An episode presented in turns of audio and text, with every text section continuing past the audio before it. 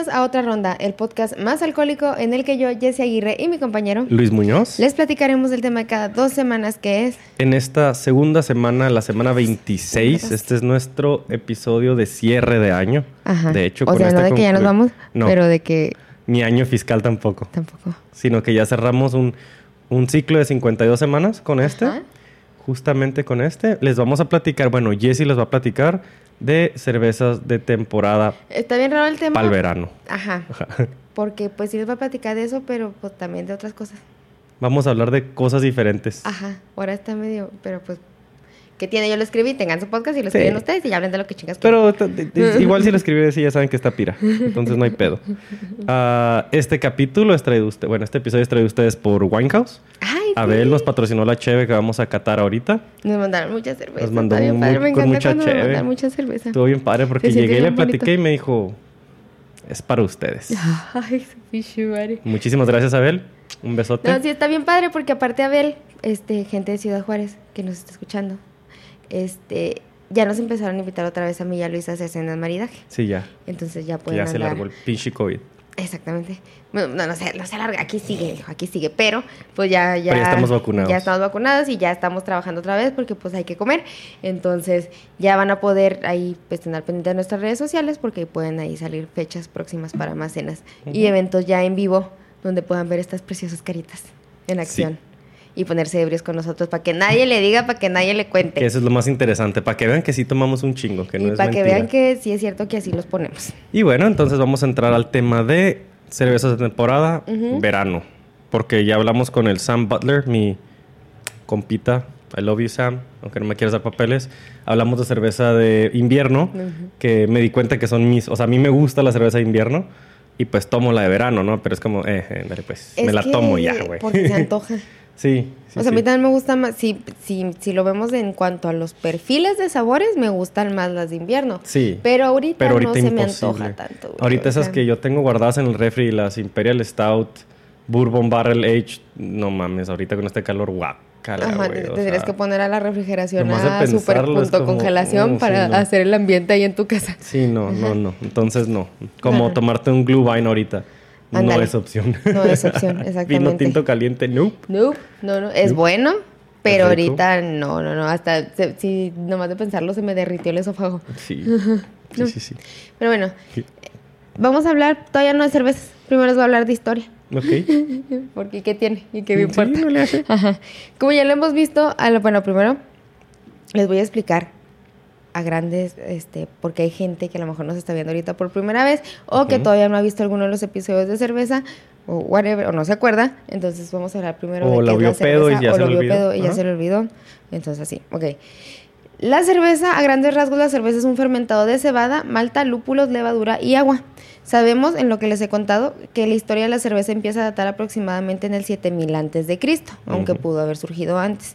Hay evidencias históricas de que la invención de la cerveza se puede atribuir a los sumerios de la Mesopotamia, pero lo cierto es que hablar de sus orígenes es como preguntarse quién inventó el fuego, ya que puede surgir en varios lugares del mundo de diferentes formas que tuvieron en común la fermentación de algún grano. ¿Cuál? Whatever, antes no era tan estricto. No, antes no era cebada, No, huevo. no, antes era no, yolo. Yolo. Lo que había, Grano ajá. se fermentaba. Sí, Ahí sí, estaba. sí. Y habías dicho que la palabra de esa simultaneidad era coetanía. Coetánea. ¿Coetánea? Cuando pasan varias cosas, este, la misma cosa en diferentes lugares. Ok. Ajá. De manera coetánea. ¿Eh? ¿Eh? Palabras de, ni- de señora grandilla. Ujú.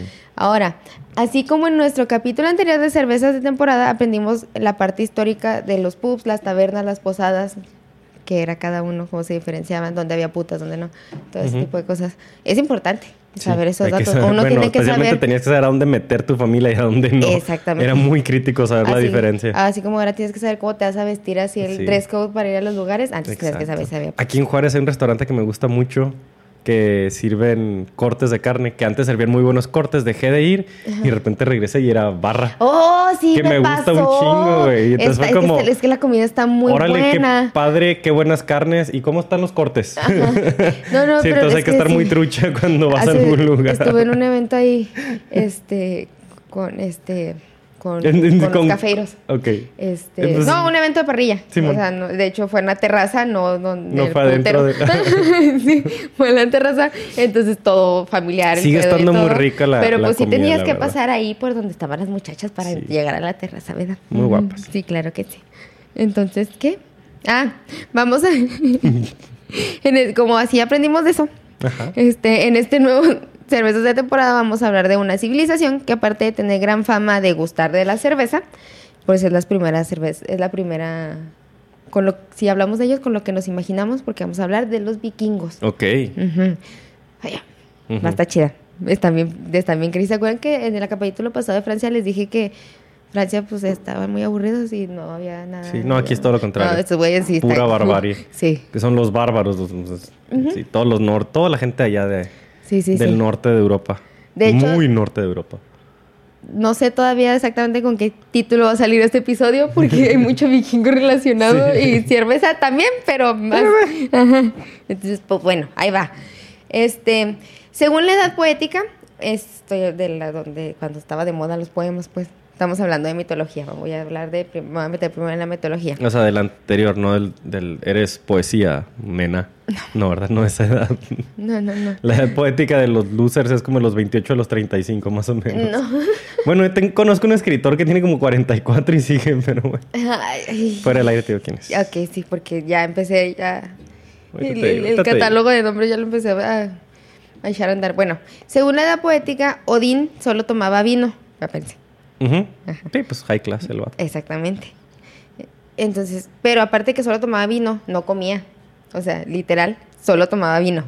Muy buen gusto, Ajá, mi compa. Exactamente. Puede parecer extraño que una deidad escandinava fuese tan devota al vino, ya que el vino no es un típico producto escandinavo. Pero ese es justo el punto, pues el vino era el trago más caro que el rico podía comprar. Eh, Hay que demostrar que hay la lana. Hay power, sí, sí, claro. Venía desde Alemania o Francia, importado por de los remanentes del Imperio Romano. Antes de seguir, les aclaro que esta es mitología. Para que ahorita no me digan así de, de, ay, está hablando. Ah, que Loki se cochó una burra y la chingada. Pues sí, es va a pasar, mitología. pues, es Ajá. mitología. Ya sabemos qué pasó. Ah, no, no era una burra, era una yegua. No, era una yegua. Ajá. Loki se convirtió en yegua y se cochó Y se otra cogió yegua. un, no, y se cogió un toro. Le vamos a preguntar a Badia, porque sí está muy interesante esa parte. Sí. De la mitología, no de Marvel, de la mitología No, real. Sí, sí, sí, de, ajá. de- de- de veras. Que bueno. neta, a, a Loki para meterlo en Marvel le tuvieron que hacer un pan de Dios porque... Sí, ese güey está bien cabrón. Sí, pinche Loki sí está bien Sí, cagado. estaba muy cabrón, sí. Y, y no, sí, sí, sí, era muy Sí, sí, sí. Bueno, el vino era un símbolo de estatus. Por lo tanto, Odín, el dios más importante del panteón vikingo, tenía que consumirlo. Sí o sí. Puesto que el rey de los dioses no podía tomar cerveza. Imagínense si hubiera visto mal. ¿Cómo crees? ¿Cómo te atreves, mi ciela? Claro que por supuesto que never. ¿Ok? También puede parecerles extraño que Odín no consumiera alimentos. No es bueno tomar con el estómago vacío. Pero pues si eres Odín, Pues sí. pues ya no hay tanto. Eres Dios. Ah, Eres un dios, el dios de los dioses, básicamente. El hecho de que Odín solo tomase vino es probablemente la razón de que su nombre signifique literalmente el frenético. Algunos también lo traducen como el extático. Pero para sernos honesto- honestos y tomando en cuenta su dieta, seguramente solo significaba el borracho. El pedote. El pedote. El sí, sí, sí. Es- estoy. Ay. No El me lo quiero imaginar, güey. Era bien no, malacopa, No me lo quiero imaginar. Así como cuando tienes a alguien así que, ah, no, e- este es mi Odín, y- o esta es mi persona acá que yo súper admiro, y esto y la chingada. Y lo que cuando lo conoces es un pinche, Pinche borracho borrachote. malacopa que apenas se puede parar, güey, y que todas sus proezas. No, y que se quita la armadura y le cuelga una panza de tres kilos así. Como, como expresidente mexicano y la chingada. Ajá, exactamente. No Pinche borracho empedernido. No lo quiero ver así. Sí, pues es que la mitología nórdica es que todos estos güeyes estaban muy piratas. Ajá. Sí. Refleja mucho la realidad que vivían, ¿no? De hecho. Ok. Ahora, si comparamos con otras mitologías, la mayoría de las regiones, de las religiones politeístas tienen un dios superior y luego un dios de la borrachera. De, de- de lo que es del pisto que sea, pero un dios del pisto.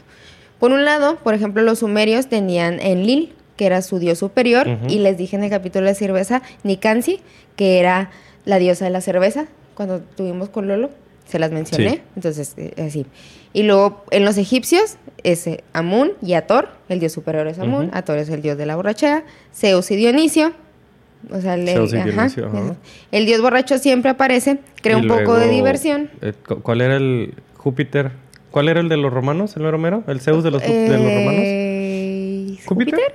Y el, Es Baco. Y el, y Ba- no me acuerdo que es Baco. Yo también. El romano, sí. Pues es que el que, el que Sí, nos pues, truje. eso, eso, Sí, sí, sí. El que, el que es banda. Al que más, el que más se populariza por el pedo, pero no, en realidad era Dionisio, el mero mero. Ese. De la peda, De el la peda, original, ajá. Del original, sí. Aparece, crea un poco de diversión, pero siempre sometido a la sabiduría y poderes de un dios superior. Ajá, que es medio abstemio, o muy abstemio. Ujú, que por lo general lleva barba. Que bueno, Zeus era un ojete también, y Zeus no era pedote.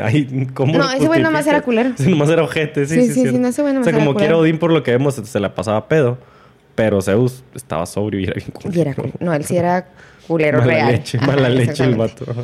Entre los vikingos, pero entre los vikingos, el dios borracho era también el dios superior.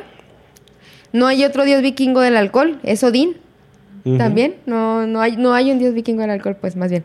Eso es porque el alcohol y la borrachera no necesitaban encontrar su lugar en la sociedad vikinga, eran la sociedad vikinga. Ajá. El alcohol era la autoridad, familia, sabiduría, poesía, servicio militar, el destino. De hecho, haber, ah, debía de haber sido muy difícil ser un vikingo abstemio. Sí. Sí, ¿te imaginas? Para La empezar, burla, para aguantar las chingas que se ponían, porque vivían en condiciones bien intensas. No eran malas condiciones, pero era como mucho frío, mucha agua, mucho calor, mucha arena, mucho combate. Ok. Tienes que estar pedo. güey. Mamá, papá, soy abstemio. No, No. gay, pero un abstemio. Sí. Entonces, sobre las variedades de alcohol que tenían los vikingos, eran solo tres. Estaba el vino, y como ya lo dijimos, era terriblemente caro. Ajá. O sea, ¿no? Y casi nadie podía conseguirlo. El siguiente trago en orden jerárquico era el, el hidromiel, Ajá, el mid. ujú, que es miel fermentada en dulce y razonablemente cara. Sí. No es tan acá, pero pues tampoco es, es, pues, baratísima. Y por último, casi todos, la mayor parte del tiempo, solo tomaban cerveza. Su cerveza era tal vez un solo más fuerte, un, solo, un poco solo más fuerte que la nuestra, con más o menos un 8% de alcohol y según reconstrucciones era oscura y maltosa. Ok. Entonces tostaban. Tostaban los To- granos. Tostaban los granos de la Ok. malta. Sí, pues esos güeyes todo quemaban. No, no se me haría bastante. No se Sí, me pues se quemaban cuerpos y villas. O sea, que-. Oye, a mí ¿qué también me gusta el pedo del funeral vikingo. ¿Verdad que sí, Nala? No, yo decía la mala, no a la buena. Ah, ok, Yo decía ok, de culeros, en insisto. funeral, yo ya, no, no, no, en ok. combate. Llegaban y quemaban a chingar su madre todo. Lo que no. ajá. Sí, sí, estaba en medio. O sea, Marvel, no se la crean. ¿eh? Para algo les decían los bárbaros. Exactamente. Pero en las sagas vikingas, todos tomaban hidromiel, porque era más elegante. Ujú. Ujú. De la misma manera, si te querías establecer como un gran señor, era necesario construir un salón de hidromiel, inclusive si todo lo que servías era cerveza. Pero De- tenías tu hall. Ajá. De todas formas, lo llamaba salón de hidromiel. Bueno. Ya saben, para guardar las apariencias. Sí, sí, sí. Ajá. Este salón podía ser bastante pequeño. En el, en el poema del Be- Beowulf, Be- no, Beowulf, Beowulf, ajá. como la película, el videojuego y el parque de diversiones que está acá en, San- en Nuevo México. Beowulf. sí. Este, cuando. Or- es que, ay, estos pinches nombres, pues Sí, sí, sí. Orgar quiere convertirse en un poderoso rey, construye Herod, un salón de hidromiel, el salón de hidromiel, perdón, más grande que se haya visto, repleto de pilares y de oro. Ah, la madre, pinche con galote. Ay. No, es que mira, es que ahora, no me, ahora no me lo hiciste PDF y así me movió. Entonces era para... Porque no me dijiste. Se me olvidó. Entonces era para tirar, era para tirar crema. Aunque Ah, hubiera pura claro. cerveza, era, híjole, pues es que se acabó. No, tenías No que- hemos ordeñado las abejas y la chingada, No, no, bien y- y- pendejo el otro. Y si querías dártelas de este, un señor de, noble, tenías que tener un salón de hidromiel. El salón de hidromiel te convertía en un señor, porque la primera labor de un señor era darles alcohol a sus guerreros.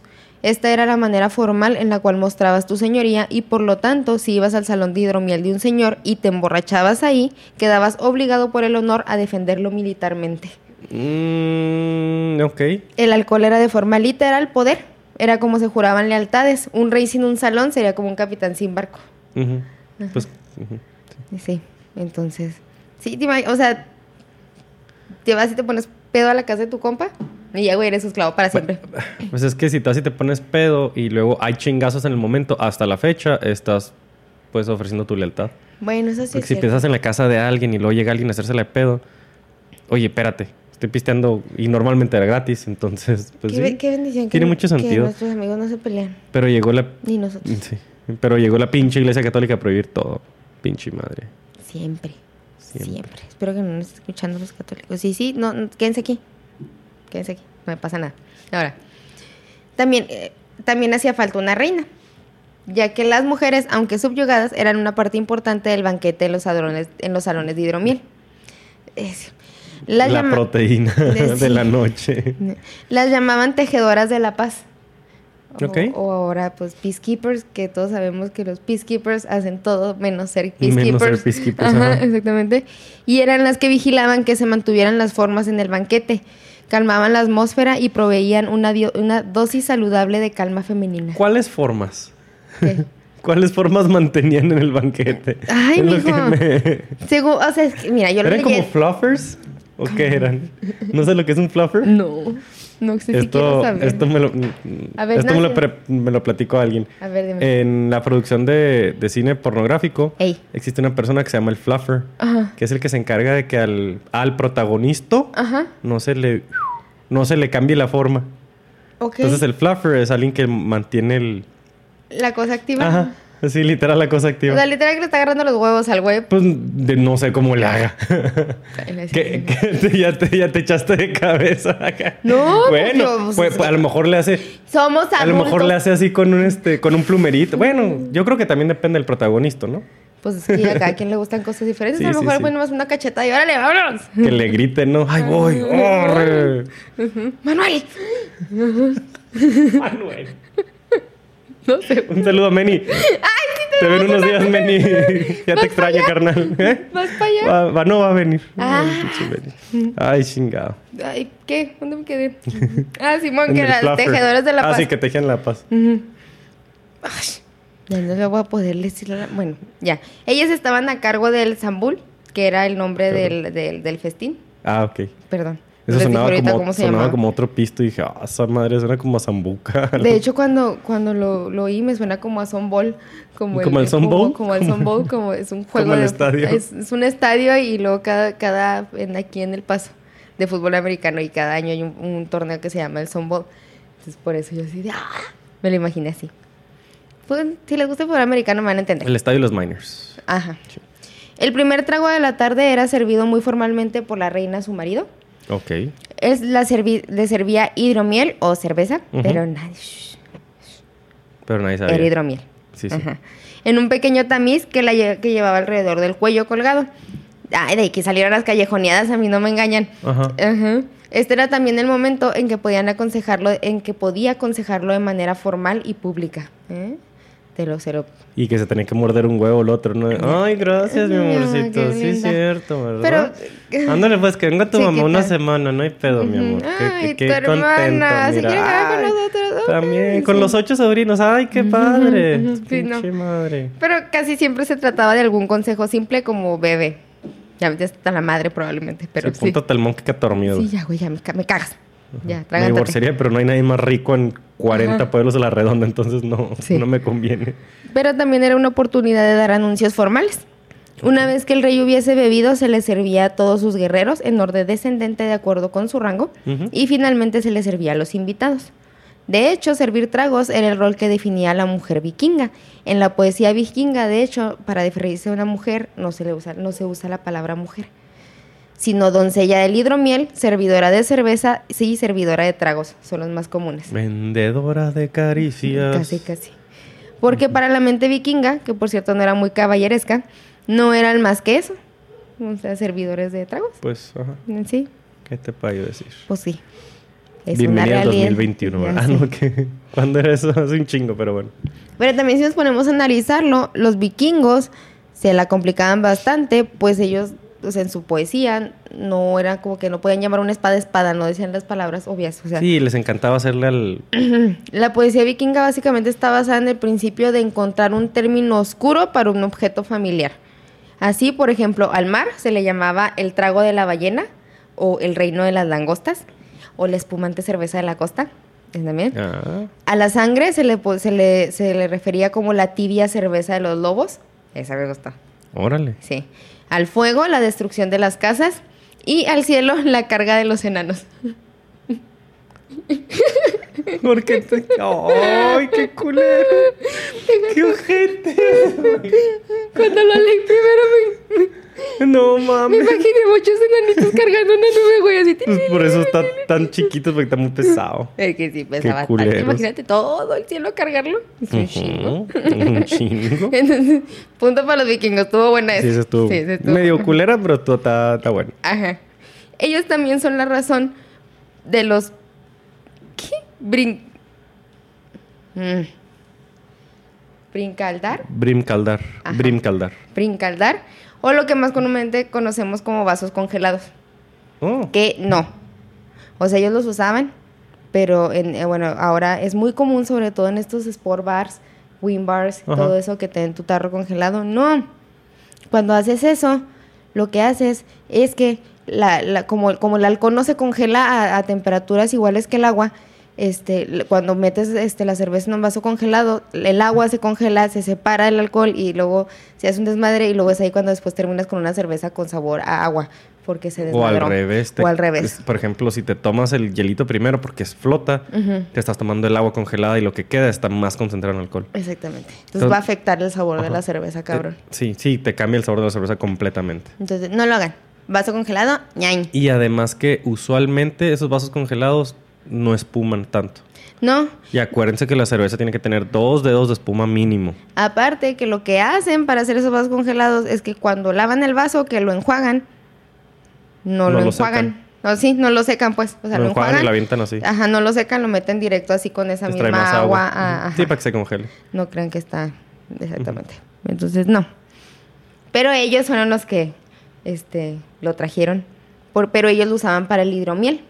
Ah, bueno, ahí, ahí ya. cambia. Ajá, Sí, sí, ahí, cambia, sí. ahí cambia un chingo. Es a lo que iba. Ahí sí, para cerveza no, pero en este caso que ellos lo usaban para el hidromiel, ahí Sí, Y ellos también usaban copas de vidrio. No todos tenían más, obviamente, solam- solamente los, los ricos y el Los rey. ricos, ajá. Pero tenían copas de vidrio que no eran para nada parecidas a las que tenemos ahorita, tenían diferentes formas, tamaños y colores. De hecho, hay un, un tipo de copa vikinga muy curiosa que los arqueólogo- arqueólogos llaman copa embudo. No le echaron mucho coco al nombre. Pero una, una copa embudo tiene más o menos 13 centímetros de alto y pues es en forma de embudo, lo que significa que no se puede apoyar en la mesa. O sea que si te sirven, te lo chingas. Exactamente, y ese era precisamente el propósito. Porque para los vikingos, tomar todo de un solo trago era lo que un hombre hacía. Ay, güey, no hay mala copa estos güeyes. Sí, pues oye. Me huele a que era. Ay, güey, no, que, que se agarran de chingazos tan seguido. No sé. No sé por qué. En esta última, este, ¿cómo se dice? En la serie esta de Loki, este, hay una escena precisamente. Spoiler. spoiler, donde, no, no lo voy a contar la escena, pero donde precisamente demuestran Sal- cómo el, el, la borrachera vikinga es hardcore. No me acuerdo. Ya la vi toda y no me acuerdo, fíjate. ¿No te acuerdas? No. Son los primeros capítulos. Ah, ok, ok, ok. Ajá. Pero sí. No voy a decir porque toda está fresca. La mayoría ya la Thor es vio. el que es bien pedote, ¿no? Pues, mira, mijo, neta, lo quien se me hace que es más. Ah, llama que sí, sí, cierto. Sí, bien es mala más, es bien mala. güey. Y luego, Thor, Sí, es porque está pedote. bien guapo, se lo Thor es paso, pedote, pero... pero... se ondea. ¿Te fijas que en las escenas de Thor pedote, Sí, como, como que, que- está aislado y luego como Sí, que sí, llega un punto le que se ondea y, deja sí. la par No, y sí, se va. pinche no, es pinche Loki es un desmadre, sí, sí, güey. es un desmadre. Entonces sí, Loki es mala copa. Sorry, es que empaticé demasiado con él cuando lo vi. No, no, no me, no me prendió mi alerta de esto está mal. Dije, ah, mira qué buena onda y lo. Tal vez no O sea, es que tanto. ¿Quién se parecerá? no sé, dije, ay, mira qué buena onda es Loki. Me cae re bien. A mí Y también. seríamos rete buenos amigos, ¿va? sí. sí, sí, sí. Pero bueno. No tan bonito que está él. Ay, precioso. En todas sus versiones. Bueno, no en todas, pero en la Y mayoría. la de vieja también. Bueno, y luego. ok, este. El propósito del cuerno tradicional, de hecho, también Ajá. era este, demostrar tu virilidad en referencia a tu habilidad para tragar. o sea, no era que no pudieran tomarlo en otra cosa. Queremos tomarlo ahí porque no lo puedes porque dejar. me veo chingón. Ajá. Sí, el- porque- en la última fiesta que estuvimos, Lolo llevó unos Smith y lo serví en los dos cuernos y era así que ya no quiere lo. Ah, ¿eso era lo que estaban tomando? Fuck, güey, ¿ahora qué hago con esto? Porque ya me habían empalagado. Ujú. Dije, ah, me lo chingo. Ajá. Y la dijo, ¿quieres más? Y yo, no, dijo, no, yo tampoco, porque sí está pegado. A Vamos ah. a tomar chévere No, mejor. muchachos, Vamos a ser unos no. pendejos, sí. Es que, o sea, si ya sabemos. Sí. Que- Ay, no. Lo bueno es que le di el cuerno grandote a él. Le dije, mira tú, porque tú los trajiste, tómate este que está más grande. Yo creía que no tenían como otro, otra forma de tomarlo. No, Era, nomás chiplería. por- Así como nosotros, por pura pinche chiplería. Ok. Por- mi pene es más largo que tu pene. Básicamente. Nunca nos hemos medido, pero igual y sí, quién sabe. Luego llegamos a ese punto de Sí, amistad. luego platicamos. Ujú. Hay, un hay de hecho una historia que involucra a Thor y a Loki. Ahí. Ah, ok. Un día Loki desafió a Thor, quien co- como conocemos jamás puede resistir. que no te coches un caballo. No, que la chingada. Se me hace que por allí va el pedo. Se me hace que andaba bien pedote. Bueno, Eh, seguramente. sí, sí. Lo desafió otra vez, discúlpame. Lo desafió, ¿no? A beberse un cuerno de cerveza. Ese aceptó. Así que Loki trajo el cuerno de cerveza a la mesa y le dijo a Thor que un hombre de verdad podría tomárselo de un trago. O sea, su picándole ahí el pinche. Ajá. Thor empezó a beber y a beber hasta que ya no podía más y el cuerno seguía casi lleno. Loki, decepcionado, le dijo, bueno, Mm, un muchacho común y corriente podría necesitar dos intentos. mm, Ajá. pa' culerías. Ajá. Así que Thor lo intentó una vez más. Y de nuevo, aún y con su manera divina y voraz de beber, no podía lograrlo. Mismo resultado. El cuerno Mm. casi lleno. Pues un pendejo con tres veces puede acá. Entonces Loki le dijo, Loki le murmuró un debilucho, bueno, un debilucho, perdón, podría lograrlo en tres. Sucedió exactamente lo mismo, no pudo. Esto hizo que Thor se sintiera sumamente avergonzado y afeminado. Hasta que en su dolor, Loki le reveló, o sea, cuando ya lo vio de plano, vio ajá, que el otro extremo del cuerno estaba conectado al mar y, vio, y Thor bebió tanto que había bajado el nivel de todos los mares del mundo. Y esta es la razón que le dan los vikingos a las mareas.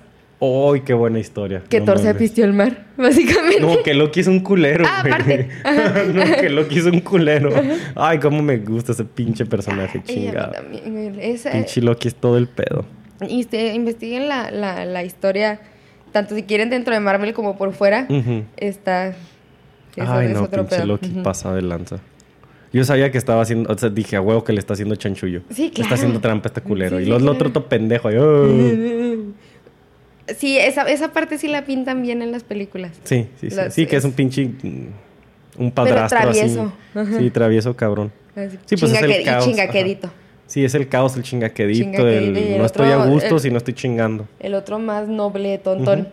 Y orgulloso. Ajá. Y más querer ser el macho, el. Oh, yo. Porque Thor es, es, es buena persona, pero es ególatra como la chingada. Entonces, Sí, sí, sí. Pero bueno. Eh, los vikingos, aparte de, de, es- de- de borrachos, alardeaban un montón. Vikingos. Y esto no era percibido Hombres. como. ah, exacto, y hombres. No era percibido como algo malo. Se esperaba que un muchacho vikingo alardeara, que hicieran un recuento de sus actos para que luego otro vikingo lo superara. No existían los vikingos humildes, tampoco los nórdicos tímicos, tímidos, perdón.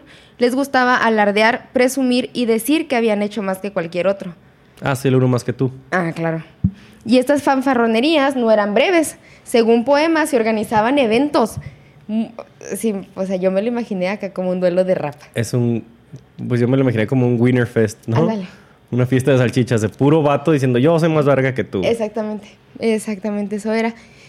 En estos lugares se Que sí es esperaba que pudieras... Son los conciertos de rap underground. Underground. Bueno, los, las Una juntas, batalla de rap. Sí, Sí. absolutamente. En estos lugares, en estos eventos, perdón, se esperaba que pudieras respaldar tus afirmaciones. Diferente color de piel nomás. Sí. Un poquito. Misma violencia, diferente color de piel. Sí, sí, pues, es Hombres al fin. Humanos. Mm. Gracias. Ya llenaron el espacio los perritos. Ah, mira, ya se habían tardado. Ya sé. tu pinche. Ok. Se esperaba que pudieras respaldar tus afirmaciones de algo que habías hecho en el pasado o de algo que estás planeando hacer. Ok. No existía la posibilidad de excusarse a la mañana siguiente diciendo como lo haríamos ahora de, ay, es que se me subió la cerveza a la cabeza. No es cierto, muchachos, no. De hecho, todo lo contrario.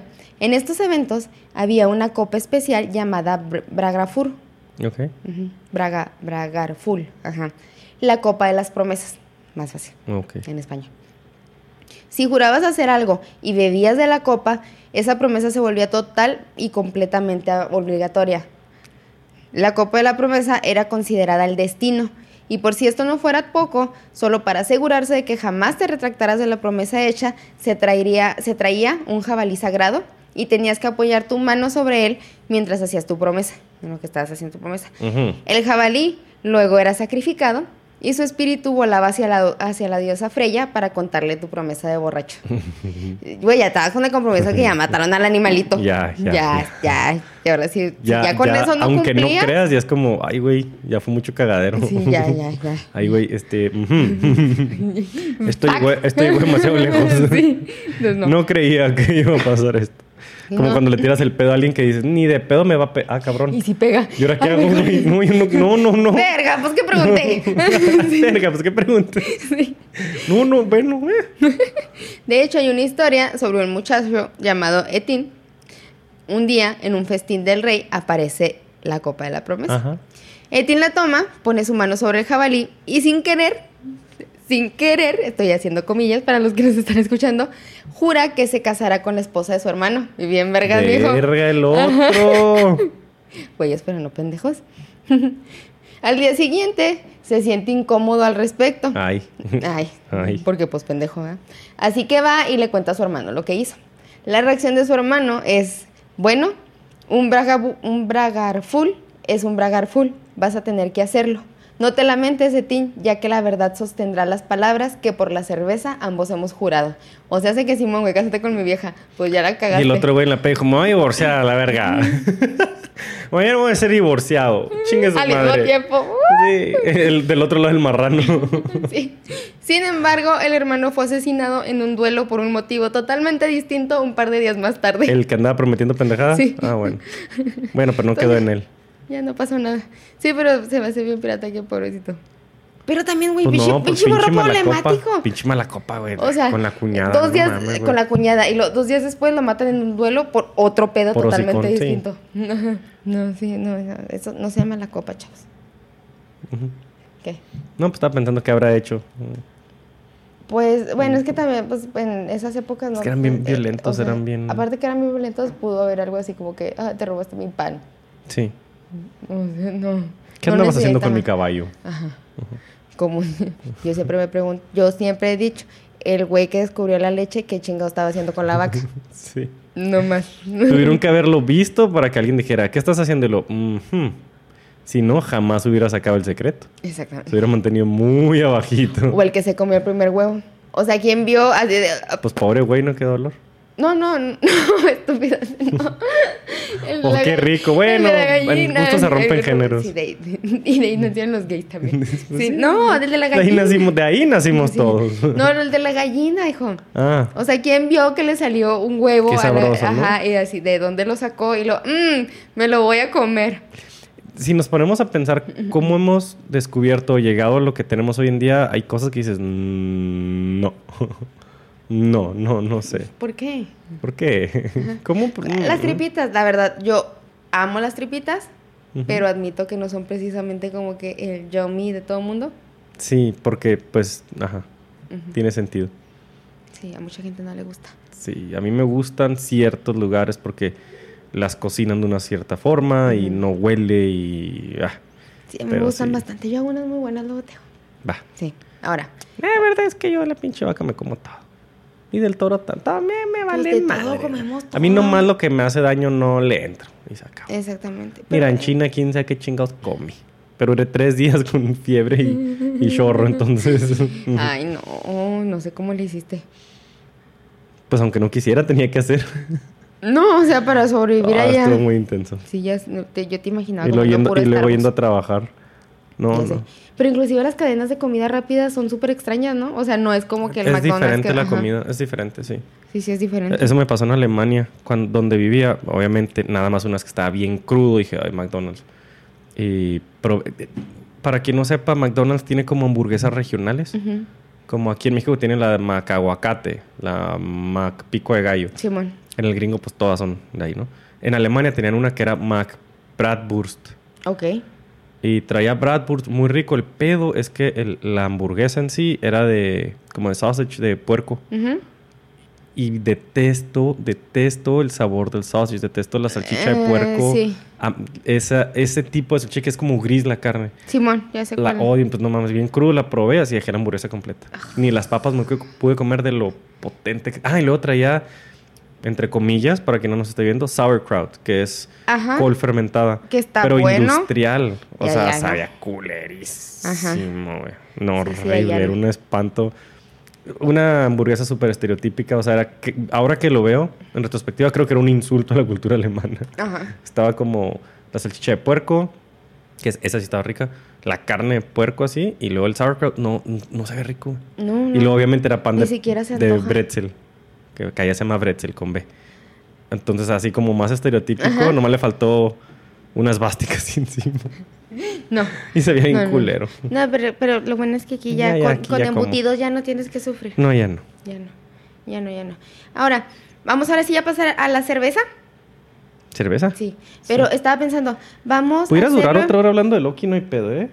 Lo hacemos, sé. lo hacemos dos episodios, me vale madre. Ay, sí, no. Luego les traigo más mitología Sí. este, nórdica porque Sí, está sí, bien sí, está interesante bien y son bien borrachas. Entonces, estas dos historias que les conté son dos de 200 mil que tienen y bien padres. Sí. Que tienen que ver con Un- alcohol. Un día me puse a pistear con Joe y no sé por qué salió el tema de Loki. Yo creo por, por Marvel. Me dijo, no mames, neta, tienes que, o sea, investigar sobre Loki. Está bien Ah, pues por él leí American Gods. Ajá. Y no mames, está así de, güey, está súper cabrón. El libro está muy bueno y la mitología es muy extensa, pero está muy chingón. Recomendado completamente. Sí, de hecho, sí. sí está. Ambos, tanto la mitología nórdica como, como American Gods, está muy padre. Eh, sí, ya lo vi y sí está muy, muy Eh, chingón. el, el Loki de Marvel es un Loki, pues, es que es PG-13, ¿no? Para 13 Ajá, años. Sí, sí, sí, sí. Sí lo mantienen ahí. Pero ya el de American Gods, Sí, ya el de American Gods es un pasado Ya es un Loki, Loki. verdura. Sí, porque realmente, la- la- realmente lo que de Marvel está muy suavecito. Ok, lo que vamos a hacer en este, lo que quiero hacer es conforme vaya a explicar, porque traemos, de hecho, nos sintonizamos bien intensamente y casualmente Luis compró exactamente los estilos de que voy a hablar Ajá, yo de cerveza. Súper sin así, decirnos. les juro, porque Ajá. hoy andaba muy ocupada Jessy y dije, lo voy a tirar paro y yo voy por la Cheves. Y no le pregunté, dije, me, No, que se chingue. yo nomás fue cervezas de verano y ya. Ah, Y dije, ok, yo voy. Y ya, pues, Abel nos dijo, llévatelas, güey. Y me dijo, ¿seguro que quieres estas? Y yo, sí. ¿Seguro? Y yo, sí. Pues, ándale, pues. Entonces ya, me dio las cheves. Y cuando llegué fue así de, no mames que traes esas. Y yo, sí, a huevo. Casualmente son de Entonces los tres empezamos como vamos hablando, la vamos probando en dinámica. Sí. Ok. Porque de hecho va a empezar con las Pilsner, entonces, pues, bueno, con las Lager o con la, la Un lager, Lager, Pilsner. Pilsner, Ajá. pues, Sí, sí. lager, Pilsner. Ajá. Ok, ahí va. Ahora sí vamos a hablar de cerveza de temporada. Ya lo vimos en el capítulo con Sam. Una cerveza de temporada son aquellos estilos o tipos de cerveza las cuales son elaboradas solo en ciertas épocas del año, ya sea por festividades o disponibilidad de, de insumos, o también porque sus perfiles de aromas y sabores te evocan a tomártelas en ciertas En épocas cierta del año, del como les decíamos ahorita. Un stout en un frío invierno, una lager y Weizen en una tarde de verano, y justo Una hoy- Red Porter en otoño. en otoño, exactamente, ya de- dependiendo de la cerveza, ahí te vas sintiendo con el feeling de que, por ejemplo, también yo en invierno tomo más vino. Mm, Sí. Pues Tinto. yo este año he tomado un chingo más, pero porque estoy tomando blanco. Esa, no, tinto, Ajá. porque si Sí, ahorita estoy tomando invierno, muchos sí. blancos. De hecho, ahorita tengo la cava llena de tintos porque no se me antojan. No, O sea, voy a... Y luego voy al refri y lo tengo- tengo blanquitos. Véngase, pinche tengo un buen rato que no que no pruebo tintos. Apenas el viernes abrí uno en el canal porque el maridaje lo, lo ameritaba. Ajá. Pero sí tengo rato que no uso tintos. Yo el jueves en la cena en la Toscana, ah, eh, pues tomé el tinto de, de Ah, la sí. cena, pero empecé con un recé. Porque no... Sí, no. Vayan a esa cena, chavos. Nos, van, nos pueden ver. Ahora qué. Este. Aparte de que nosotros vivimos en el pinche desierto, estamos en verano. Así que vamos a hablar algunos de los estilos más populares para consumir en esta época y sobre ajá. todo que pues se encuentran fácilmente ahorita. Ya sea aquí en México o de donde nos vean, son los estilos más comunes. Como lo vimos, ya existen dos tipos de levadura para hacer cerveza. Y bueno, eh, son tres. Pero es la lager, la ale y la que es la levadura salvaje. De La las lámbicas. Ajá, exactamente. Este, pero todavía, o sea, ese de levaduras salvajes y de todas esas cervezas es un capítulo como por Es- sí solo. es su pedo, sí, Ajá, sí. Que sí, son, es un- esas cervezas son otro pedo. Sí, es otro pedo y es un capítulo por sí solo, así que ya luego se los, se los explico. Pero las que nos interesan ahorita son ale y lager, y de las dos se hacen cervezas de verano. También de las de salvaje, pero se espera. Pero ese no. De hoy no vamos a hablar Hoy de no eso. vamos a hablar de eso. De hecho, son mis favoritas las lámbicas. ¿Para verano? No para verano, o sea, en Ah, cuanto como cerveza a como cerveza en general. Sí. Las lámbicas me Son gustan. muy interesantes. Me gustan bastante. Ahora, la levadura es la que realmente le da vida a la cerveza, mediante el proceso que conocemos como fermentación. En él, las levaduras se alimentan de azúcares del mosto, transformándose en dióxido de carbono y alcohol. La levadura no es otra cosa más que hongos microscópicos que son capaces de descomponer cuerpos orgánicos mediante fermentación, sobre todo azúcares e hidratos de carbono, generando otras sustancias. A grandes rasgos. Hay otros tipos de fermentaciones, pero la que nos importa es la alcohólica. Ey, porque pues Y es la que queremos. es la que queremos. Las levaduras lager son de baja fermentación, o se hace que se fermenten en la parte baja del tanque. Operan a temperaturas de entre los 8 y los 15 grados. Su tipo de fermentación es lenta, puede tardar semanas, y da como resultado cervezas de sabor más ligero y fáciles de beber. Otro ejemplo, fuera de cervezas, este, es por ejemplo el café el cold brew, Ajá. Que te da, eh, o sea, un, un café este, que haya tenido extracción caliente es más ácido y es más amargo. Y más amargo. Ajá. Un café en extracción en frío es más dulce y es más suave. Y, pero tarda más. Y- pero tarda más. La diferencia entre un cold brew que te tardas 24 y 48 horas para hacer 4 o 5 litros y un espresso que en 20 segundos tienes una onza, pero la cafeína es la misma. De hecho, tiene más cafeína el cold el brew, cold brew porque la matas menos por el pero el sabor es calor. diferente, sí. Sí, es muy diferente. Así funciona igual con, con las cervezas. Las levaduras ale son levaduras de alta fermentación, las ale, ale, Las o ale. ale, ajá. o se hace que actúan, actúan en la parte superior del tanque en temperaturas entre los 28 y, ve- y no, 25 y 28 grados, los puse al revés, puse 28 y 25, 25 y 28 grados. Su tiempo de fermentación es rápido, puede suceder en días, Ujú. es más pues calor, es lo que estamos. Hay mucha, mucha, mucha reacción química ya. Y dan como resultado cervezas de sabor más intensos y astringentes. Entonces quedamos. Las ale son alto, tanto en el tanque como en temperatura como en sabor. Ajá. Y en astringencia. Y en amargor usualmente suelen ser un poquito. ah, Ajá. y en tiempo es más rápida. Ajá. Las lager son bajas en el tanque, bajas en temperatura, bajas en velocidad y no bajas en sabor, pero más ligeras. Son más suaves. Son ajá, como bajas en Te potencia. van a atacar, o sea, van a saber y van a saber muy, Sí, sí, saben muy ricas, este, pero no te van a atacar como te ataca una El ale. ataque es El más ataque bajo, es más es bajo. más Ajá, tranquilo. Es más amable. Ahora, vamos a hablar, este, de el, ¿cómo se dice? El- la levadura o el estilo de cerveza más común que existe aquí en México, por ejemplo, que es la Lager, Lager. Pilsner, ese, ese tipo de cerveza. De hecho, Carta Blanca, Indio, Bohemia, Modelo, todas esas Tecate. cervezas, Tecate Light, eh, Tecate 2X, rojo, 2X sí, ámbar, 2X. 2X, todas, todas, todas son levaduras Lager. Sí. Es una cerveza de levadura Lager. Las Entonces, la- las Buds, esas. toda la que conocemos como cerveza comercial. Básicamente, si le puedes dar un trago y luego otro inmediatamente, casi seguro que es una lager. Ey, Pues sí. Si las ale sí te piden como respira y Que ahorita es la que, ahorita sí. que nos estamos tomando una... La, es- se llama Kayako, es de Colimita. Es una lager tropical. Ujú. Es cervecería de Colima. Bueno, la Colimita es una cervecería, pero yo le digo así la cervecería. Sí, eh, la colimita está rica y sa- esa, esa cervecería es buena. Hace cervezas bastante tomables y bastante... Sí, son muy fáciles de tomar. De hecho, es 3.6 de alcohol. ¿Eh? Está hecha para, literal, para, el. Para estar en el trópico. Así Sí. en la playita. Ay, con un aguachilito. Ay, qué rico. Pero bueno, vamos con las Pilsner. eh, o Pils o Pilsen, ahorita les explico.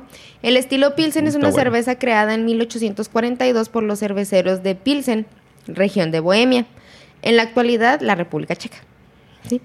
Pilsen fue fundada por el rey Wenceslao II en 1295 y se convirtió en el centro cervecero de la región, siendo la elaboración de cerveza muy importante a su cultura.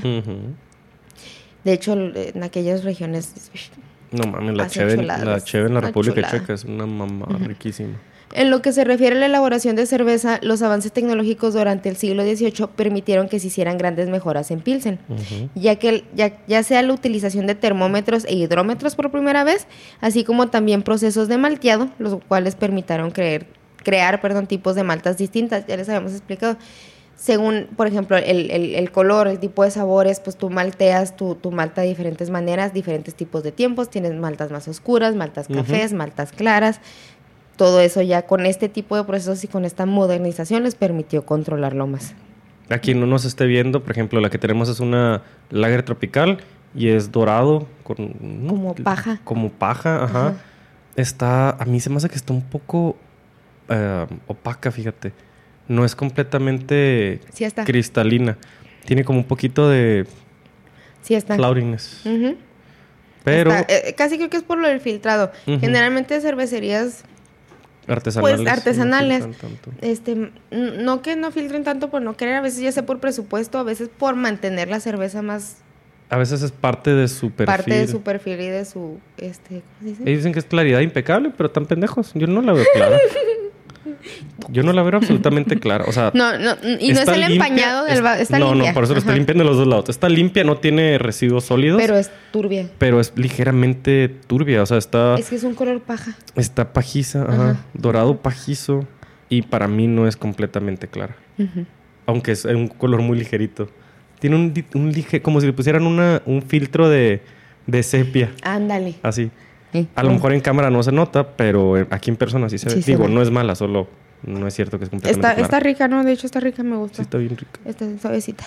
Pese a los avances, al- pese a los avances antes mencionados, demasiadas adjuntas, los procesos de fermentación no eran los mejores.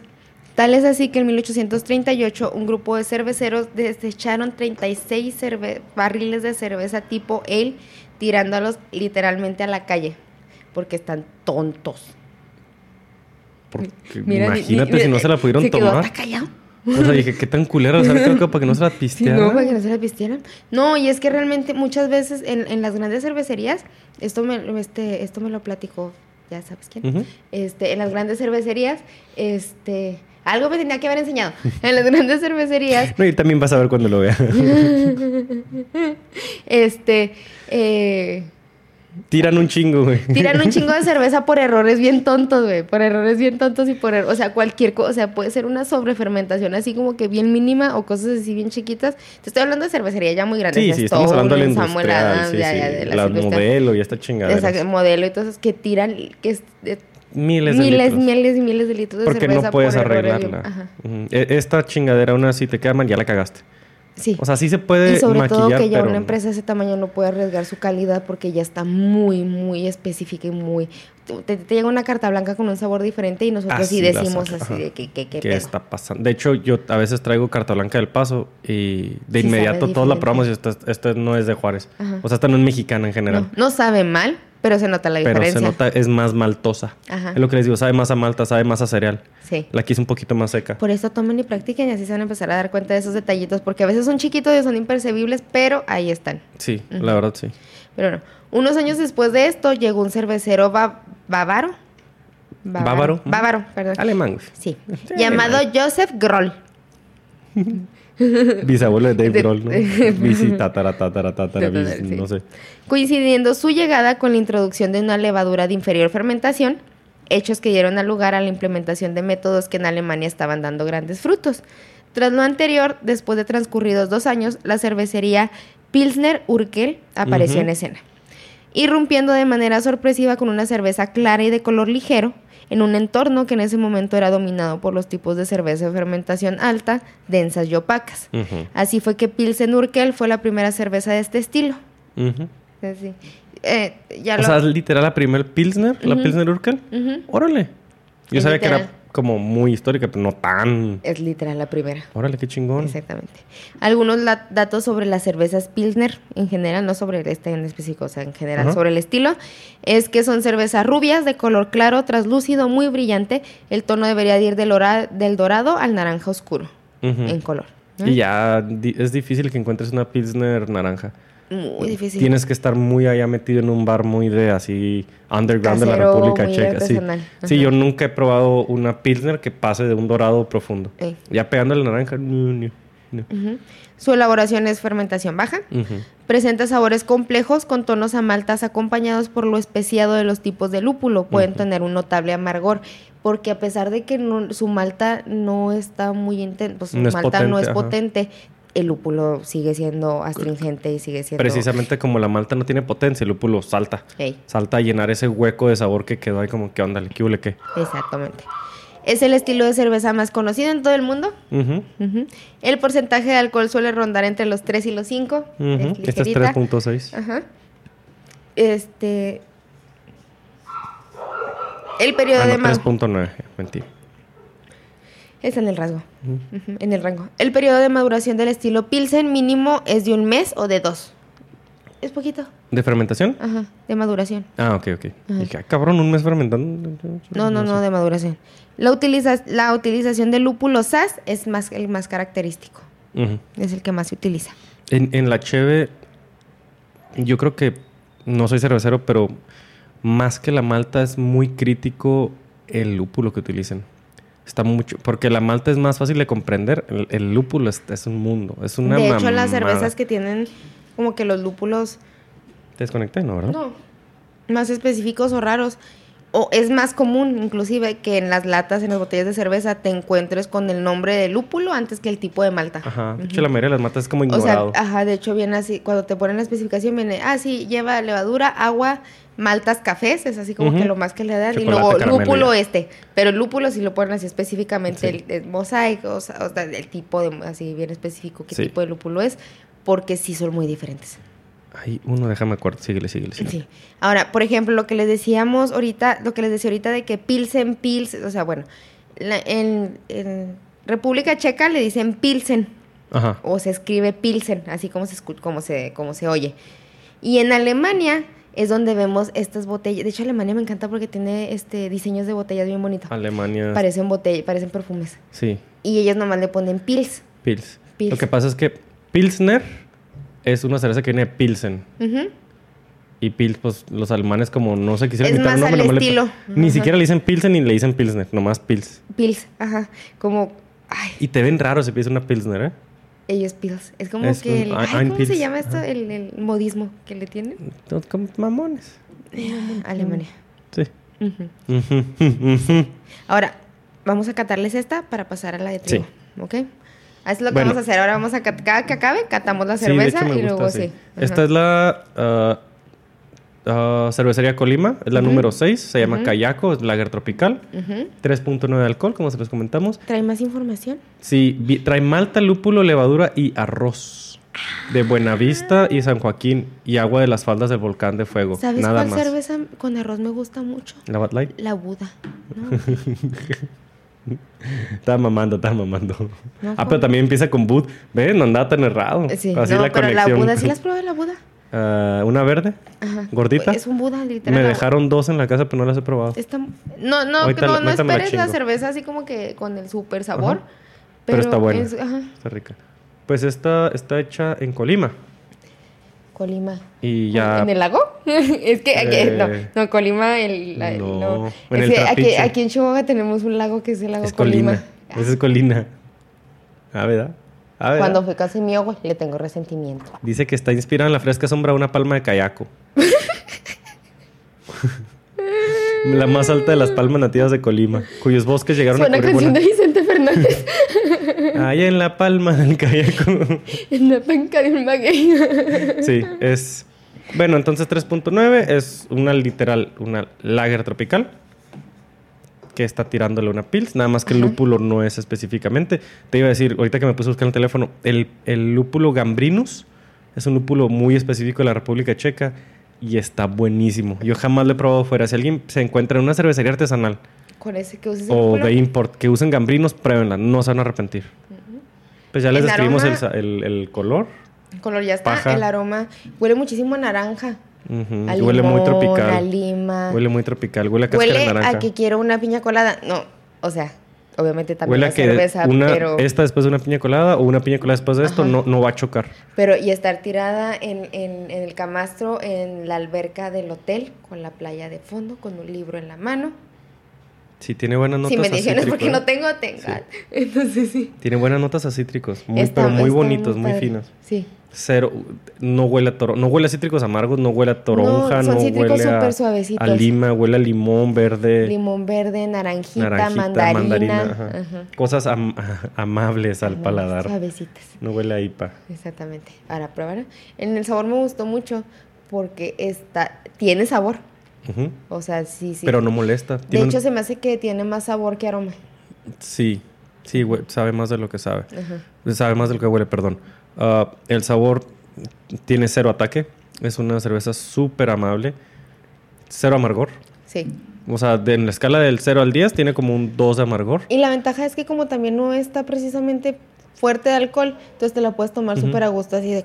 Es una chévere para estar pisteando en la playa. Ahora que andaba en Vallarta, mira, O por ejemplo cuando haces la carnita asada, que en lo que, que- que En lo estás que prendiendo la el carne, sí. asador, entre que empiezas a asar Sí, sí, y sí. que la- esa. Ahora, tiene suficiente sabor para que... O sea, no es como una light de las que estamos acostumbrados. Ajá. Es ligera porque es fácil de tomar, pero no, No es le una- falta. Ay, es que no. No es una de las lights que no, no... Acuérdate que dijimos que no íbamos a echarles. pero no es una de esas pinches cervezas azules, que todas las lights son azules aquí en México. Entonces no es de esas. Porque esas le das el trago y te, como que te falta. Ajá. Esta no le das el trago y te dice, ok. Ni siquiera es como una regular, ni siquiera no es como- o sea, la verdad tiene más sabor. No estoy hablando mal, ustedes saben que es nuestra chiquita bebé, pero tiene más sabor que una carta blanca. Sí, la carta blanca sabe pura malta. Ajá. y esta tiene la más malta sabores. Está muy, la malta está muy, muy discreta. Ajá. Sí Pero sabe tiene más dulce, sabores. Pero sabe cítrica, rica. Ajá. Está muy buena. Sí. sí, la sí, verdad ya la había probado, por eso agarré de esta. Sabía que era una buena cerveza. ¿Te quieres mudar ya de estilo? Sí, ya. Aprobada. sí, Sí, cómprenla. Sí, sí, cómprenla. La Generalmente Kayako. esta yo la encontré en Walmart, que yo creo que es la tienda departamental que hay en todo México. Los que están aquí en Juárez pueden ir a Winehouse. Ahí la Ah, tiene ahí en Winehouse, ahí en, eh, con Abel. Y de hecho, si le mencionan que, que lo vieron aquí en otra ronda, ahí se pueden llevar su descuentito. Ahí. De hecho, Sí. tenerlos, ser, ser conocidos. Y, nosotros y aparte, muy importante, nos va a seguir dando Chervez. Ah, sí, es cierto. Sí, muy importante. Para que que ah, sí los vi en otra este ronda. pedo. Sí, sí, sí, para que vea que sí le funciona y nos sigan regalando pistos, chavos, andales. Ustedes que siempre nos dicen, ay, ¿cómo los podemos apoyar? Ahí está. Ujú. Ahí está cómo. Ahí está como. Ah, sí está muy buena. Le dar un tragote y súper a ¿Verdad que gusto. sí? ¿Qué otro no? Ivy cuando... Es que Ivy acaba de hacer parkour acá. Ah, dije la madre y ya No, reventé no, algo. no, no, Ivy hizo parkour. viene pa' acá, Ahí viene, Ahí, ahí, está. ahí está. Dice que buenas noches. Ivy, saluda. Ahora, vámonos con las cervezas de trigo. La IPA va hasta el final porque, pues, IPA. Entonces, la cerveza de trigo. La cerveza de trigo que el consumidor puede encontrar en la actualidad se puede agrupar en dos grandes familias o estilos. Las cervezas de trigo estilo alemán y las cervezas de trigo estilo belga. Sí. Ey, La belga es la belga. ey, la verdad sí, me gusta, me gustan más. Yo iba a eructar y me lo cortaste horrible. Me cortaste la inspiración bien. Hasta yo lo, que, yo lo caché en el segundo en que lo dije también. Ay, güey. Ay, Chingado. ay, bueno. Ya se me ya quedó el había eructo, tardado. no sé para dónde se me fue. Me va a dar un. Mientras no me salga para otro lado. telele. Ahorita no van a ver que salta Ay, y este, en ambos casos, las cervezas de trigo, a pesar de las diferencias existentes entre ambas familias, están dotados de una serie de características sensoriales comunes. Ay, yo Sí. sé palabras bien mamonas. Sí, sí. Para el Y final del guion. cuando ya-. No, déjate, las dejé para el final del guion cuando ya ando medio aquí huele cua. No puedes decir bragarful, bra, brafulgar. Caramelo, ¿vieron cómo me dio un tiro la otra? Hace ratito pasé caramelo. este, como por ejemplo, un mayor cuerpo, un carácter Sí, afrutado, son más- espuma abundante. La espuma a la vez, ya es- o sea, todas las cervezas tienen espuma, pero esa espuma se ve apretada. Se ve, ajá, compacta. Sí. Gracias a la proteína vegetal que contiene el grano de trigo y un componente moderado de acidez. Hay una proteína que trae el grano de trigo que es lo que le da esta consistencia Sí. Sí, sí, se nota, es más pesada. como tortilla. En general es más pesada, ándale. La cerveza de trigo en Alemania se denomina, se denomina de forma genérica Weizen, que es trigo en alemán. ¿Sí? Weizen. bueno, es que, es que es complejo, la verdad es que la cerveza de trigo en Alemania y a mí me odiaban porque no me ¿O gusta. Weiss, Weiss con doble S, W-E-I-S-S, es blanco. Sí, blanco en alemán. Y, y hay, hay una línea de cervezas de trigo de, de Weizen, que son Weiss, que son las de trigo que, no, que, que literal son blancas. Ajá. Incluso son cristalinas unas. De hecho, hay una de franciscana que es cristal. Ah, No mames, una vez pedí en un bar una cristal y me llegaron con una champaña cristal, güey. Y dije, no, no, no, no, no, no, no. Me cagué, ni que fuera. Para quien no sepa, es una champaña muy cara. Sí, sí, sí, muy cara. como 10 mil pesos esa botella. Muy cara, sí, sí, sí. No, pues sí, imagínate allá que torre pinche caro. Y yo, no, no, no, mames, se me, se me fue así la pinche. No, no, no, no. Ay, güey. Y yo, no, no, no, una cervecita de, de 10 euros, no una botella de mil. no mames. Básicamente, como, como, como decías tú, esto es, el- como le digan, se basa en su aspecto. Ajá. Aspecto turbio, Weizen. Aspecto Weizen. claro, Claro. cristal, Weiss. O claro o, blanco. Ajá, o es Weiss, blanco ajá. es Weiss, ajá. Son términos son lingüísticos que son usados casi por igual. O sea, este Sí. ya es más pedo de la lingüística que Ese es del más estilo. pedo del estilo de como ellos le llaman, pero la cerveza es la cerveza. Exactamente. Entonces, bueno, Ahora, que sea cristalina no la hace más ligera, ¿eh? no. No. No, no, no, no, Ya, ya les hemos dicho eso. La cerveza, una, cosa que tiene la cerveza es que es muy engañosa. Nada, nada tiene que ver el color de la cerveza con su contenido alcohólico o lo estúpido que te vaya a poner. Porque a veces el contenido alcohólico tampoco es tan No está relacionado al color ni nada, nada. No. No. Va. Las Weizen se caracterizan por ser cervezas de alta fermentación, que además están sometidas a una segunda fermentación en botella. No suelen estar filtradas, lo que requiere especial pericia por parte del fabricante Sí. para mantener los niveles adecuados de levadura activa, azúcares fermentables adentro de la botella. Ácidos y proteínas, y es un pedo. También, por eso también algunos precios de cerveza. Sí, las Weizen están cabrón de hacerlas y que no se echen a perder. Exacto. Para que se lle- porque como en esto ti- tienen, como no se filtran, todavía tienen sedimentos, los sedimentos siguen siendo este pues Activos, vivos. ajá. microorganismos vivos que pues se echan a perder y se mueren y ya se echan a perder tu cerveza. Entonces sí. Para que se lleve a cabo la fermentación secundaria, este la levadura es la clave en este tipo de cervezas para, para lograr esto. Este, ya que es la responsable de las principales características distinguibles del estilo, el carácter afrutado, como notas a plátano, la, variali- la variabilidad de intensidad, Ah, Obteniendo, obtenido perdón, a partir de los esteres generados durante el proceso de fermentación. La fermentación es lo que te va a dar todo lo que va a hacer a tu cerveza. Las notas especiadas a clavo. Esto lo obtiene de los fenoles. de los fenoles. Del mismo trigo. También generados en el mismo proceso. Otras características propias del estilo son las notas a pan. Ah, mm, bien cabrón. Bien, bien, bien cabrón. Un nivel muy bajo de amargor. De hecho, no son amargas. Porque No. están, pues, ¿Llevan hecho, lúpulo?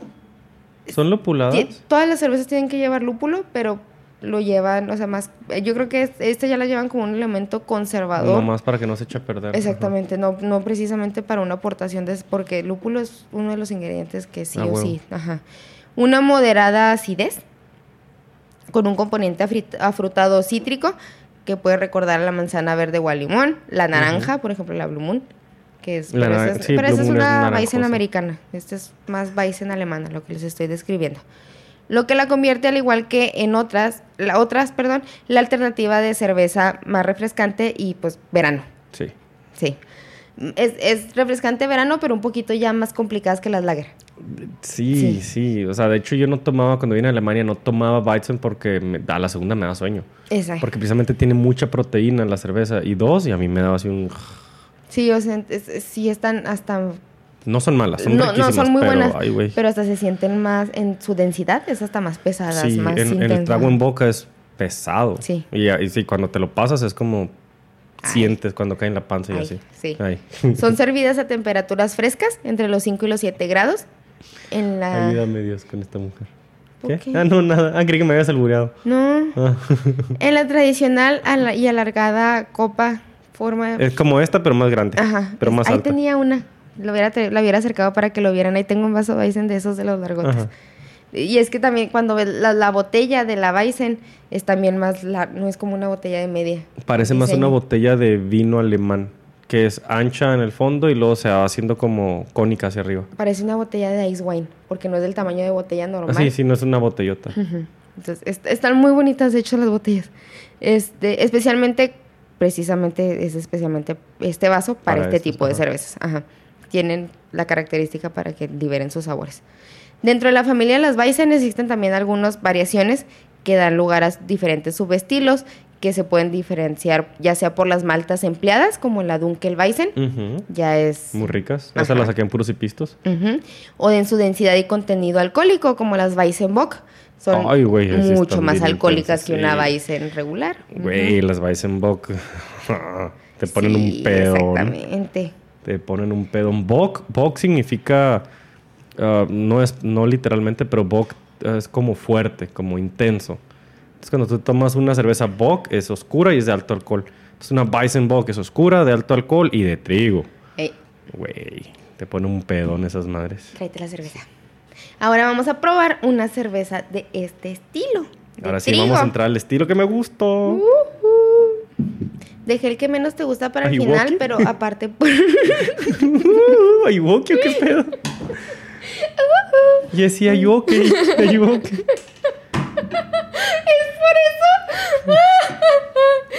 Sí, güey. Yo echándole a perder su infancia ahora con el Ayuwoki. Es que, no, o sea, sí sabía que le decían así, güey, pero yo dije, No, ¿por qué es le dicen de. así? Por, por feo. Jenny Ayuwoki. Ayuwoki. Sí, sí, sí, por la canción. Jenny, Jenny Annie es la pinche canción. Pero por la canción, y yo decía, ay, pues es que, pues, pues tampoco está tan feo que le dicen Ayuwoki. es que ya ves que hay un monstruo o algo así, una Pues es- leyenda china, hombre, que sea los Ayuwokis o algo así. El Ayuwoki. El Ayuwoki. Ya no tomen tanto, chavos. Miren cómo queda uno después. Vean cómo acaba uno. Ustedes dirán, ay, bien profesionales los tip, muchachos y todo. un tip. En las Weizen, en cualquiera de trigo, no importa dónde sea, ah, siempre va a tener la proteína al fondo y tienen que vaciarla. Es parte de la cerveza, ¿eh? No le va, no, o sea, no vas a ver, no vas a ver mal, no les vas a ver No, es menos. parte de- Sí van a tener, pues, este, esta sensación de sedimentación en la boca, pero no les va a afectar al sabor. No, pues, o sea, es- eso es- lo que vamos. Es como si perdieras como el 30% del chiste de la cerveza si no lo sirves. Exactamente. Que por eso las cristal son engañosas, porque no traen asientitos. Mucha gente lo que hace es que no la sirve, o sea, le, le deja el- ese último, no lo sirven, se lo dejan en la botella. Y no, mi ciela, sírvenlo. Sí. Así en su cerveza. ¿Qué amate, mijo? Espérate, pues es que es para compensar porque me serví mucho solito. Ya está. Ahí está. Ahí está. Ahora sí, síguele con la beat. No, ya acabé la información, ya vamos a catarla para Ah, pasar pero a la- ¿no vas a hablar de la beat de la belga? ¿No vas a hablar de la belga? No, Esta, de- esta, ok, esta es, vamos a mencionarla rápido. Este Ajá. es el otro estilo. Esta es la beat beer. Este es el ¿Sí estilo belga. beer o wheat beer? beer. ¿Beat beer? Beat, ajá, beat beer. O wheat, ah, la same shit. Wheat viene del, del inglés. Ok. Y beat es como lo dicen en, en Bélgica. Beat Ok, beer. ok. Y bueno, en vez de Weizen es WIT, beat de trigo en, en, ¿En belga? En- creo que viene en holandés. Creo que es del holandés. Um, un estilo muy similar, solo que más ligero. Sí. De- de hecho. exactamente todo tienen los, las ambas tienen dos, o sea, básicamente la de Bélgica es una copia de la alemana, De pero hecho, más ligero. No es tan intensa en todo. Eh, Entonces es más fácil de tomar. al- por la gente que está ahorita empezando a experimentar con, con estilos de cerveza que están empezando a meter, a meter más en las cervezas artesanales, sería una buena para empezar con las con las Sí, Weizen o si, este estilo. si quieren probar cheve trigo, váyanse sobre las beat. con- sobre las Beat. O, también las Weizen americanas, la Blue Moon también es una buena cerveza para empezar. Mm, Sí. Eh, o sea, pero porque pues, la Blue Moon ya es una cerveza, Ya está- aparte de que es una america, que es Esta está americana, filtrada esa güey, ¿no? Ya eh, viene. Sí, y aparte ya eh, es, Está muy industrial. está industrial. A mí se me hace, por ejemplo, un poquito más dulce de lo que debería de ser ese estilo. Pues es que es la tirada de Pero, ellos. pues- Por eso se hicieron populares. Exactamente. Seamos honestas. Pero no es una mala cerveza. No, no. A mí no me gusta. A mí empezar muy bien con esa.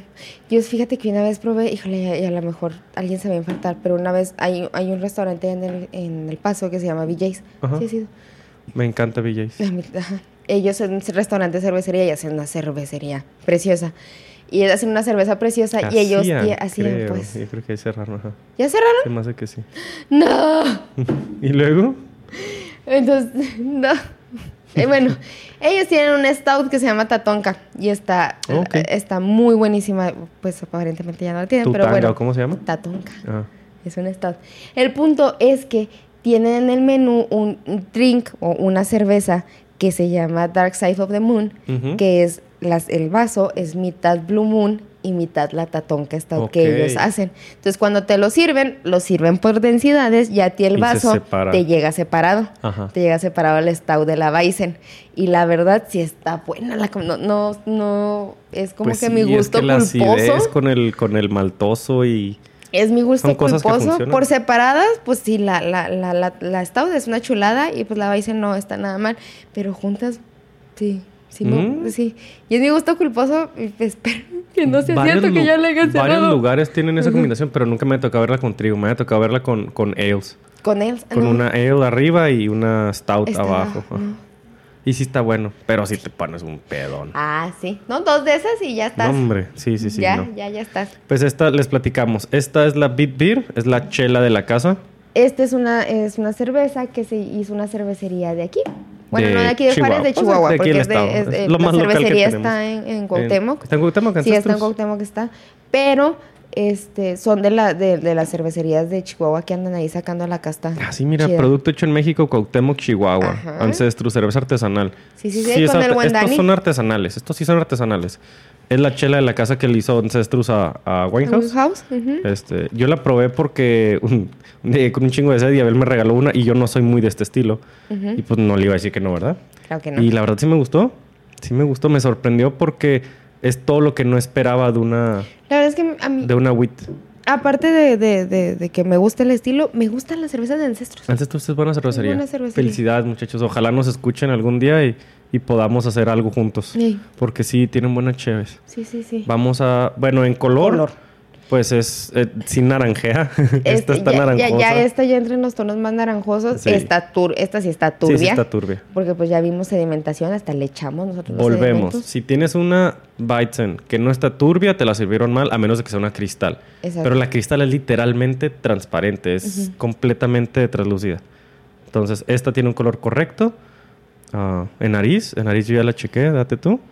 Tie- La espuma está muy bien, solo que ahorita la estuve a agitando y fue cayendo. ¿Está floral? Huele, se me hace que huele bastante. A mí se me hace que huele un chingo a clavo. ¿Sabes a- Aparte. a, qué huele? ¿Te acuerdas cuando hicimos el hot toddy que le pusimos el clavo así a las rojita- a A rodajitas las- de limón? A eso y como con rodajas de limón con clavo. A con, miel. perdón, um, naranja. También me da el olor a miel. Sí, tiene una aromita a miel. Tiene un aroma a miel. A manzanilla. Flor blanca, sí, muchas flores blancas. Jazmín, manzanilla, todo este estilo. Huele a que está fresca y huele a que no es amarga. A ver, vamos Dale. a probarlo. La verdad, a mí me gusta mucho, por eso ahorita llegué y la escogí y dije, ah, esta está perfecta para el veranito. Mm. Está bien. Oh.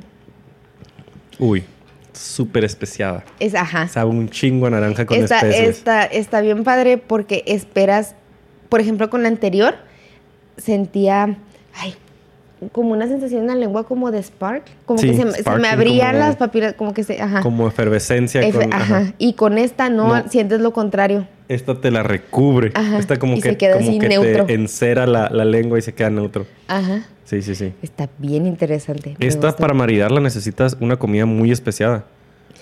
Porque si no, se me hace que le va como a, a ganar a esta. Está muy, muy especiada, en verdad. Con unas enchiladas suizas verdes.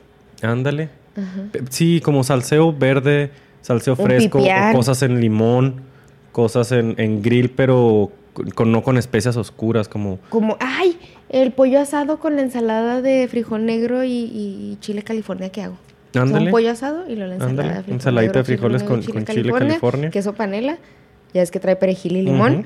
y ya está. Ujú. O un queso panela así asado, Oh, el queso también, carioca. con, un- con unas gotitas de, de miel. ¿Has probado el queso carioca? ¿Cómo es? El queso carioca básicamente es queso Oaxaca empanizado, como si fuera un, un, un cheese finger enorme, pero es una resta de queso Oaxaca y lo viene bañado en salsa verde de ah, tomatillo. sí, sí, sí, no mames, sí. Es el queso carioca. Eso me va muy bien con esta, fíjate. Ajá. Ahí está, Es maridaje. ¿Qué onda? Ahí está. Es que ya, nos está dando hambrita. De hecho. Eh, si quisieran una pizza, pues yo creo que a la primavera le queda. Ándale, la margarita. A la margarita. Ujú. Hasta, me vale madre que me odien, hasta una hawaiana. Ay, le quitan las piñas. Pinches chefs son bien mamones. No, Por eso no nadie es los eso. quiere. Yo conozco chef que les gustan las pizzas con piña y pues cada quien sus A mí cochinadas. sí, cada quien se mete lo que quiere. Exactamente. Exactamente. Pero sí se me antoja una hawaiana Yo, con ¿quién soy esta. aquí para juzgar a esta Dios? Yo no sé. Pero en lo que nos tomamos esta, puedo seguir con la Sí. información de la otra. Ya, resumen, sí pasó, Ancestros, muy sí, bien. muy bien, ancestros, ¿eh? Ahí está. Vamos con los favoritos del Luis. Bien, Me fascinan. Me encantan. A mí sí me gustan. El otro día publicó un este Jorge Almeida, un, un, un bartender aquí en la ciudad, de, de que. No, no fue Jorge, fue otro güey. Este.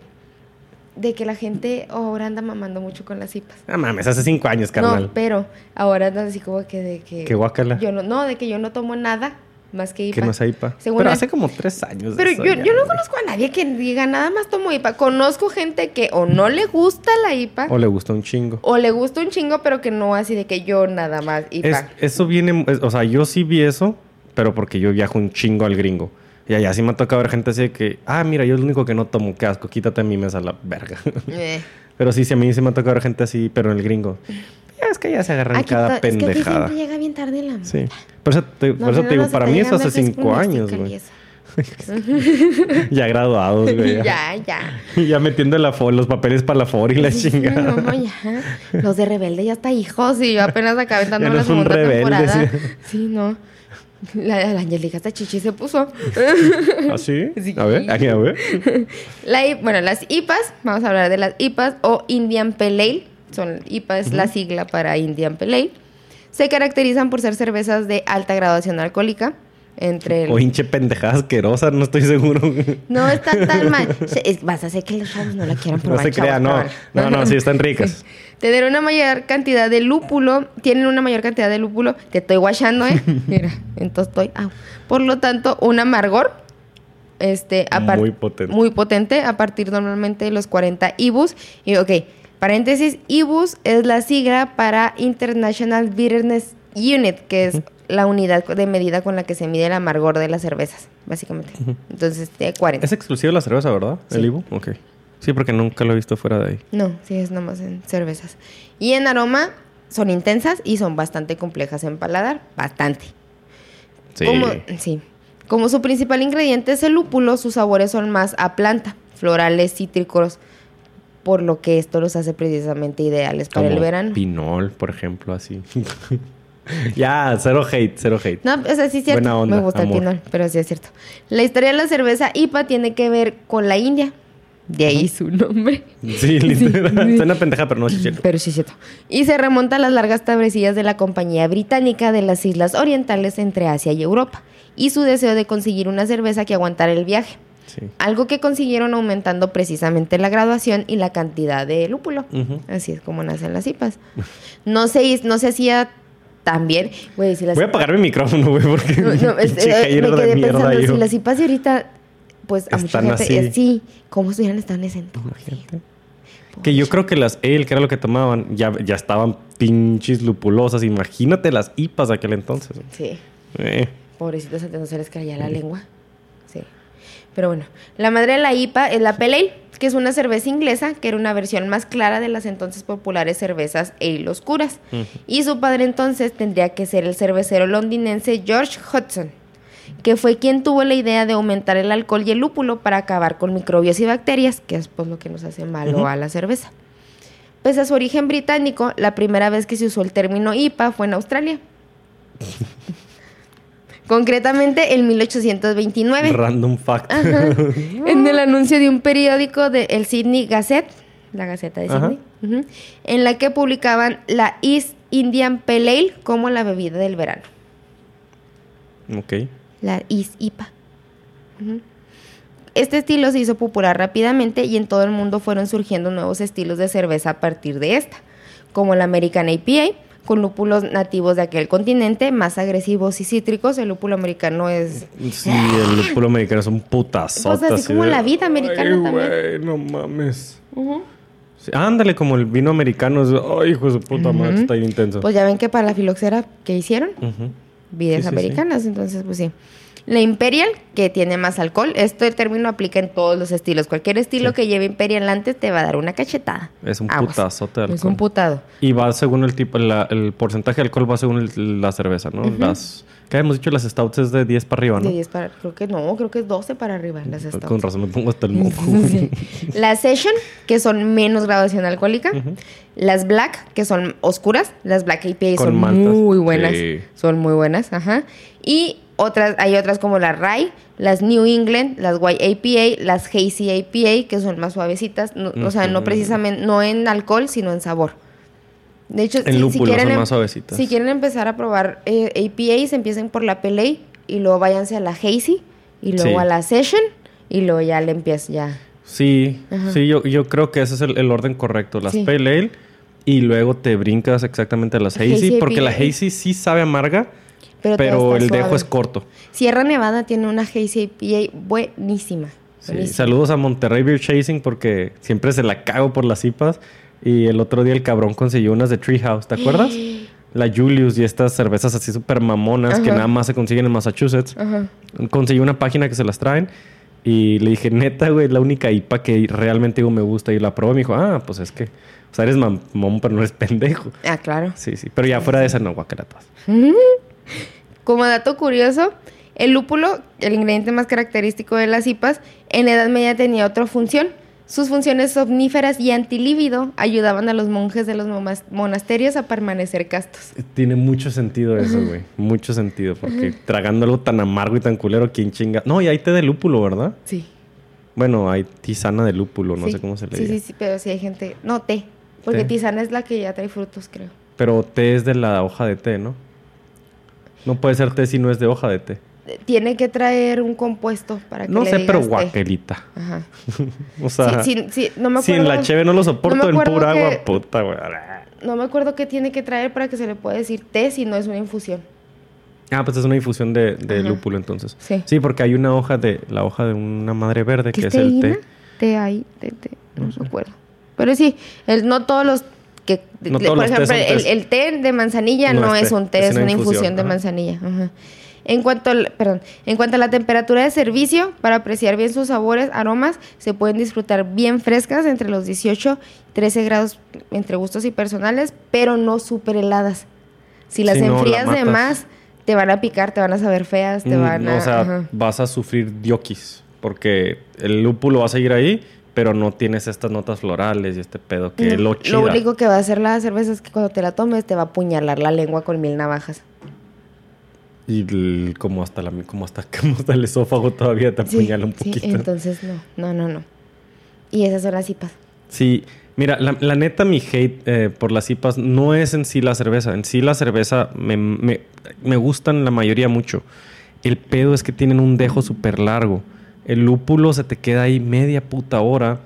Todavía no te acabas el último trago. O sea, todavía no se te pasa el trago cuando ya tienes sed. Tiene una permanencia y tiene la permanencia bien larga y lo tienes que darle vez el trago y dices, no, eso es lo que no me gusta. Y tienen... Uh, sí hay IPAs que me gustan, al chile sí hay IPAs que me gustan, pero es por cuando su permanencia, cuando su dejo es corto o medio. Pero las de súper largo, guácala, güey, no. O sea, no, sí. Y es que también hay IPA, bueno, la IPA te tiende a resecar la boca si está muy exagerado el lúpulo. Sí, también. Luego, por ejemplo, a mí que me tocó ir en California, cuando empezó el boom de las IPAs, bueno, ya estaba como llegando a su clímax. No mames, había unas cosas asquerosas. O sea, era de más, güey, de más, de más. Justo platicaba con Michelle, Michelle Fierro, saludos, hace unos días, de la Dogfish, de la 120 minutos, que la hierven dos horas en lúpulo. Y literalmente la botella dice, esta no se consuma antes de cuatro años. Porque es tan fuerte lo que le saca el lúpulo que, necesita reposarlo como el vino. y esa no es la más tranquilita que tienen, la 120. Es la más pesada, ¿no? Todo, creo que todavía tienen otra más. Yo probé la 90 Minutes y, y sí se me hizo culero. O sea, bueno, no se me hizo culera, pero sí que no, esto no es para mí. Hay una, hay una cervecería que se llama Flying Monkey. Ah, sí. Canadá. Ellos tienen el récord a la cerveza más amarga del mundo que es una cerveza que está valorada en 2.500 ibus. No mames. El paladar humano creo que nada más aguanta de 150 a 200. Ajá. O sea, debería ser ilegal, o sea, guácala. Sí, no, es, o sea, no, no, no, no. no. Lo que me gusta mucho de Flying Monkey son canadienses, son sus etiquetas. Sí. Tienen unas etiquetas preciosas. Canadá está cabrón para la cheve. Ah, sí casi no nos llega, casi no nos llega porque los gringos, la neta, sí los taponean. Sí. Pero Canadá está muy cabrón para el cheve. Sí, si se pueden encontrar este cerveza canadiense, si ya la servimos en los tarros. Pues si quieres, tira esa para acá y luego ya te la sirvo la otra. Este, la verdad, ya volviendo, o sea, ya hablando en serio, le hago mucho a la mamá, pues porque hay que, pues porque hay que hacerle a la mamá de repente, ¿no? Pero, mamá, pero sí, o sea, las cheves que, que, las IPAs que son de dejo corto a mí me gustan y bastante soporto mucho, te digo, el empaladar, el, el amargor, nomás el dejo es lo que no me gusta. Una cerveza que a mí, aparte de la Dogfish, la 90 Minutes, y eso va a decir Michelle, un pinche niña. eres, una, eres un bomboncito porque no la soporté. Otra es de Firestone Walker, la Union ah, Jack. Union Jack está, No mames. No mames. Prueban de eh, la Leo de Firestone Creo que es de Firestone. ¿Cuál? Leo versus Urs. Es una Dark APA. Ah, bueno, es que las Dark son otro pedo. La Dark Lycan me gustó un Ah, la Dark Lycan de, Fauna. Esa es mexicana. esa es, cervecería de Fauna. Una vez me acordé. en el bar. Yo este, trabajaba en un bar de cerveza artesanal hace muchos años. Ay, sí, muchos años. Dos, tres. Pero bueno, este, una vez llegó una chava a pedirnos una Lycan Lupus, que es la, la de esas de las de fauna, pero la IPA regular. No la, Sí, no la la Dark oscura, IPA. ajá. Ajá, la Lycan Lupus es la IPA regular. Con un vaso cubano. Ay, güey. Hijo de... La chava era obviamente que no sabía, porque claro que en el momento, o sea, se la servimos porque pues Porque pues el cliente le iba a pues, pagar. le sirve, sí. O sea, Ajá. se acabó. Entonces, ajá. Claro que la primera que la tomó...